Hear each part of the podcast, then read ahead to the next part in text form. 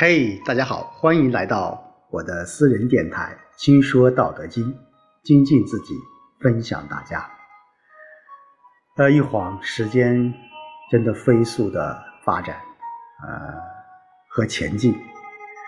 那不知不觉也说这个《道德经》也五十一期了啊！今天我们来进行第五十一章的学习。呃，感谢大家一直的守候啊，我也在一直坚持。好，今天我们来看看第五十一章：道生之，德畜之，物行之，事成之。是以万物莫不尊道而贵德。道之尊，德之贵。夫莫之命而常自然，故道生之，德畜之。长之育之，庭之独之，养之覆之，生而不有，为而不恃，长而不宰，是谓玄德。好，在这一章当中啊，老子呃，主要是讲道和德在我们世间万物的这种作用。好，我们一起来看一看这一章。又会给我们哪些启示和启发？啊，一开始老子就说：“道生之，德畜之，物行之，事成之。”啊，提出了四个概念：道、德、物和事。前面两个相对来讲，我们很容易理解。道啊，生之，那就是说。世间最初的万事万物都是什么？都是来源于道的，啊，我们在前面也说，道生一，生二，二生三，三生万物，啊，就是说最初，啊，我们包括我们人类，啊，也是有道而来的。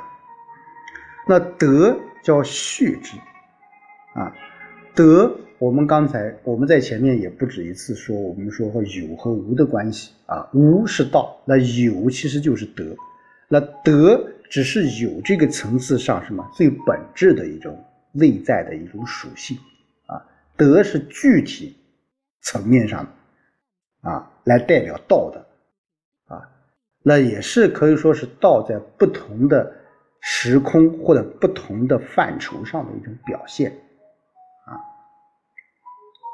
物啊，物是也是我们说是在有这个层次上一种万物的形体、形状的东西，是一种生命的附属物啊。对于人们人来说，这个物就是什么？就是我们的身体啊，就是由我们的啊皮肤、我们的毛发、我们的这个肉、我们的骨、我们的血，包括我们的这个啊身体的五脏六腑。等等所组成这个肉体。啊，所以说物它也是在这个有这个层次上的，而事啊，这个事就是势均力敌的势，呃，事是在什么？物存在这个空间环境里，可以对物产生影响影响的一个东西。啊。那对于我们人类来说，就是我们的日月星辰，我们的江山，我们的。我们的河流啊，我们的人文地理，我们政治经济等等啊，这些都是事啊。因此，我们可以看到，就是包括我们人在内的这种万事万物，真正根本存在于什么？前面两个叫道和德啊，而物和事都是什么？都是附属于道和德，是次要的一个东西。所以，老子在第一话。第一句话就把道德物事给说清楚了。那紧接着，是以万物莫不尊道而贵德。道之尊，德之贵。夫莫之命而常自然。我们为什么要尊道？我们为什么要贵德？原因是什么呢？原因就是我们刚才说的道。和德是人类乃至于我们天地万物的原始父母啊！道和德是拥有最强大的一种力量和最光明的前景。啊，道和德就代表我们宇宙的法则啊。呃，不论你是主观上和客观上是否把道和德放在非常重要的一个位置，但是它会仍依然什么？依然会存在于我们的万事万物之中。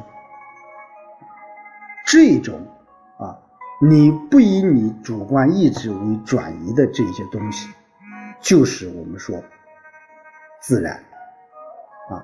就是要什么？就是我们要顺其自然啊！夫莫之命而常自然。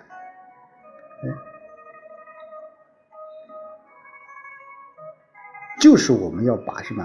哎，把这个道的尊位、得这种宝贵，它不是出于谁的一种啊命令或者是一种号令，它完全是什么？是因循自然的。这就是我们经常讲《道德经》，我们要一切顺其自然。顺其自然四个字，可以说贯穿于老子《道德经》的始终的，因为这是一种法则。故道生之，德畜之，长之，育之，勤之，独之，养之，复之。这句话就说明了我们。一切事物形成啊发展衰落的一个过程，道生之了，德我们畜之啊，我们长大了以后，我们抚育之啊，再之怎么样？渐渐长大成熟了啊，我们叫情之独之啊。当然这有有有有有严重啊说法啊。情之独之一种，我们说是是指万物安定下来了；另外一种解释就是使万物成熟了。啊，我们一般在这里面理解就是万物成熟了。啊，道生了，德畜了，啊，长了育了，然后我们又成熟了，然后养之，复之。就是说，这是一个。任何一个事物发展，啊，从形成、发展、壮大，然后到衰落、复制的一个过程，这个每一个过程都离不开什么道和德，啊，说这句话讲的非常啊，非常的形象啊，就是我们事物的。成长发育、开花结果、繁衍后代，啊，都是道和德给了最大的一种照顾和护佑。我们讲这些啊东西，其实是很枯燥的，很很有这个呃说教的一种道理，但其实就是这样，啊就是这样。我们在人生的发展的过程当中，我们有时候不知道。去如何处理我们啊儿童时期、我们的青年时期、我们中年时期，乃至我们老年时期，我们怎样去啊面对我们的自己的内心？我们怎样去啊理解我们的行为？如果我们知道这种道。和德贯穿始终的话，我们知道“顺其自然”四个字的话，我们会有更好的心态去面对我们当下所啊面临的或者所处于的一种境地啊。所以最后啊，老子说。生而不有，为而不恃，长而不宰，是为玄德。啊，当然这句话在我们前面也说过了，好像在第十章啊也说过这句话啊。那再次说这句话啊，生而不有，为而不恃，长而不宰，是为玄德。其实这句话就是什么？功成而弗居啊！我们在前面讲了啊，世俗的规则我们都知道，生了你就想拥有啊。我们很多一些父母生了子女，把子女就当做自己的私有财产。